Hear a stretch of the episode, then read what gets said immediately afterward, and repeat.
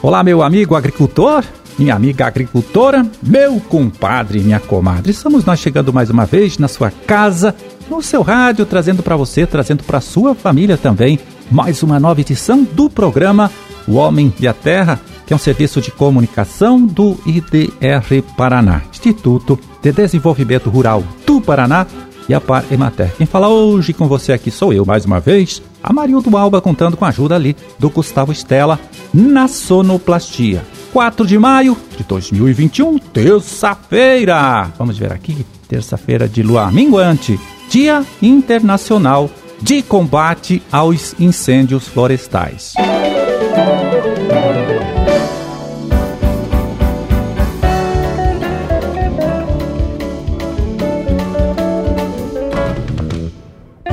Pois é, no próximo domingo, né? É comemorado em todo o Brasil o Dia das Mães. Por isso, a gente começa o nosso trabalho aqui trazendo o agrônomo Paulo Andrade, do Departamento de Economia Rural, o DERAL, da Secretaria de Estado da Agricultura, que vai analisar aí pra gente, né, a relação que existe entre datas comemorativas como esta aí, o Dia das Mães, com o comércio de flores também, né, em todo o Brasil. Vamos ouvir. Um levantamento do Instituto Brasileiro de Floricultura, Ibraflor, mostra que o Dia das Mães lidera com 16% do comércio. É seguido pelo Natal com 12%, Dia Internacional da Mulher e Dia dos Namorados com 8% cada, o Ano Novo que concentra 5% dos negócios e finados com 4%, entre outras datas. Em relação às espécies mais apreciadas pelos brasileiros para presentear as mães, um estudo da Ótica Consultoria e do Sindicato das Flores de São Paulo feito em 2014, apontou as rosas, com 41% das preferências, bem à frente das segundas colocadas, as orquídeas e as flores invasadas, que são a opção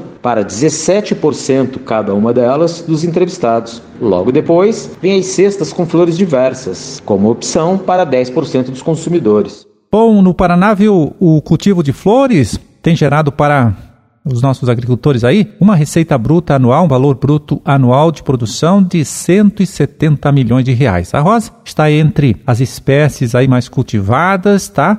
E o Paulo Andrade então chega aí para dar mais detalhes para a gente a respeito desta produção. Os roseirais prosperam principalmente na região de Maringá, que responde por 93,2% da produção estadual. O grande destaque é o município de Marialva, com 82,4% do montante geral. Somente nessa região do Noroeste Paranaense foram extraídas 565.600 dúzias de rosas e geraram uma renda bruta de 5,3 milhões de reais.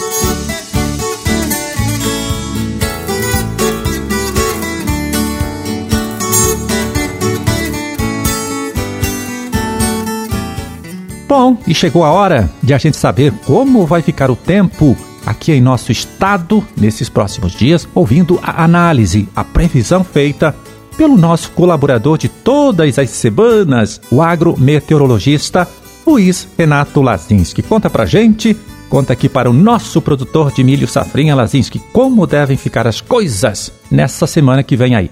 Olá, Marildo, olá, amigos do programa Homem a Terra. Tivemos mais uma semana de tempo bom, tempo firme aqui no nosso estado. Estamos precisando de chuva e chuvas volumosas, não é? Mas isso não vem acontecendo. Terminamos o mês de abril com chuvas muito abaixo da média aqui no estado do Paraná. E outra coisa também, né? Tivemos uma massa de ar extremamente fria que predominou ao longo da semana passada aqui no estado. Tivemos mínimas aí na última semana, que chegou a 1,5 graus negativos na região de General Carneiro e Palmas, não é? E o mês de maio segue nesse ritmo, Amarildo, não muda muito do que nós estamos vendo. Vai chover, mas as chuvas vão continuar muito irregulares, vão continuar abaixo da média, não é? E as nossas lavouras aqui no estado estão precisando de chuva. Nós estamos com a umidade no solo muito baixa e precisaríamos de volumes muito altos para repor essa umidade. Mas mês de maio ainda não tem muita mudança como nós vimos em relação ao mês de abril. A única mudança é que as massas de ar fria vão chegar com maior intensidade digamos assim, no decorrer desse mês de maio, né? E terça-feira não é diferente. Hoje, terça-feira, segue nesse mesmo ritmo, é, tempo bom, tempo firme, o sol predomina aqui em todo o estado do Paraná, faz calor à tarde, principalmente ali nessa região central, norte oeste do Paraná. Amanhã, quarta-feira, também segue nesse mesmo ritmo, com tempo bom, tempo firme, não há previsão de chuva, não é? E entre quinta e sexta-feira teremos uma nova frente fria passando aqui pelo estado do Paraná, mas como a gente vem falando, essas frentes frias têm passado aqui com fraca atividade, baixos volumes de precipitação, não é? E esta não é diferente. Dessa mesma maneira, é mais uma frente fria com fraca atividade, os volumes, quem pegar chuva vão ser volumes baixos, 5, 10 milímetros, né? E algumas áreas podem passar sem chuva, como ali no norte, no noroeste do estado, algumas áreas podem passar sem chuva. E quem pegar, os volumes não são muito altos. Os volumes maiores devem se concentrar aqui mais nessa faixa leste do estado, mas também ainda muito aquém do necessário, não é? Nós estamos também já com racionamento em algumas cidades como por exemplo aqui em Curitiba, não é? Então essa chuva não resolve muito, nem abastecimento e nem para as nossas lavouras. Amarildo. Então, como nós falamos, entre quinta e sexta-feira, céu mais nublado, algumas pancadas isoladas de chuva, e a partir de sábado essa frente fria já começa a se dissipar ali à altura do litoral do sudeste, não é? E o tempo volta a firmar. Sábado, domingo e na próxima semana também com tempo bom, tempo firme aí segunda, terça, até quarta-feira aí não há previsão de chuva, não é?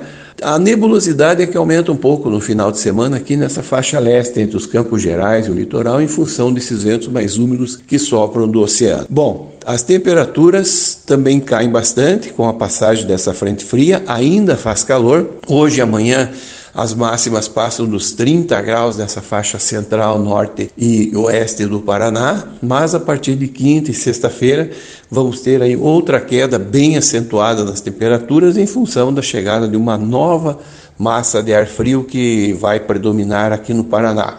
E poderemos ter aí novamente algumas geadas leves de baixada, principalmente naquelas áreas ali mais ao sul. Temperaturas aí bem próximas de zero na madrugada amanhecer de sexta-feira e madrugada amanhecer de sábado, mas essas temperaturas ficam restritas ao sul do estado do Paraná, aquela região de General Carneiro, Palmas ali, é que pode ter algumas geadas. Né? Então, as temperaturas voltam a cair a partir do final de semana em diante. Amarildo, um grande abraço a você e uma boa semana a todos. Tá certo, Lazinski. Olha, muito obrigado mais uma vez pela sua colaboração. Forte abraço para você também e até a próxima sexta.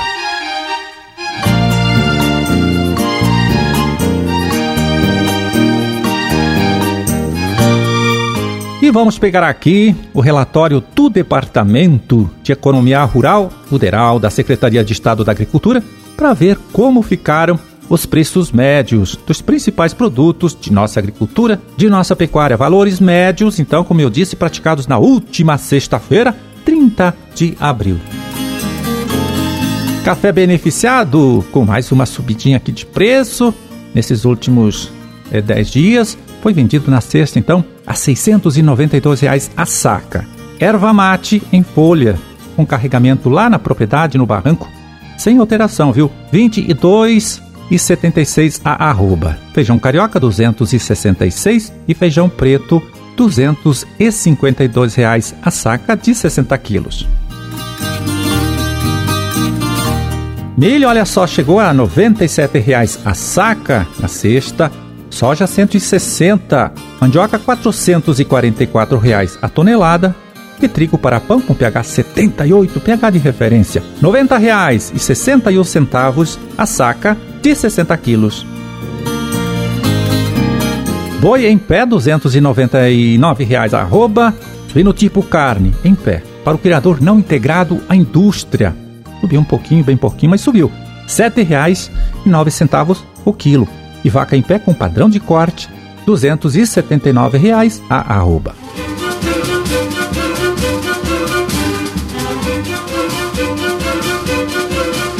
Bom, era esse o recado que a gente tinha para hoje. Vamos ficando por aqui, olha, torcendo para que todos vocês aí tenham uma ótima terça-feira. E até amanhã, então, quando a gente estará de volta aqui mais uma vez, trazendo para você, trazendo para toda a sua família, para todo mundo ali, olha, mais uma nova edição do programa O Homem e a Terra. Um forte abraço, fiquem todos com Deus e até lá.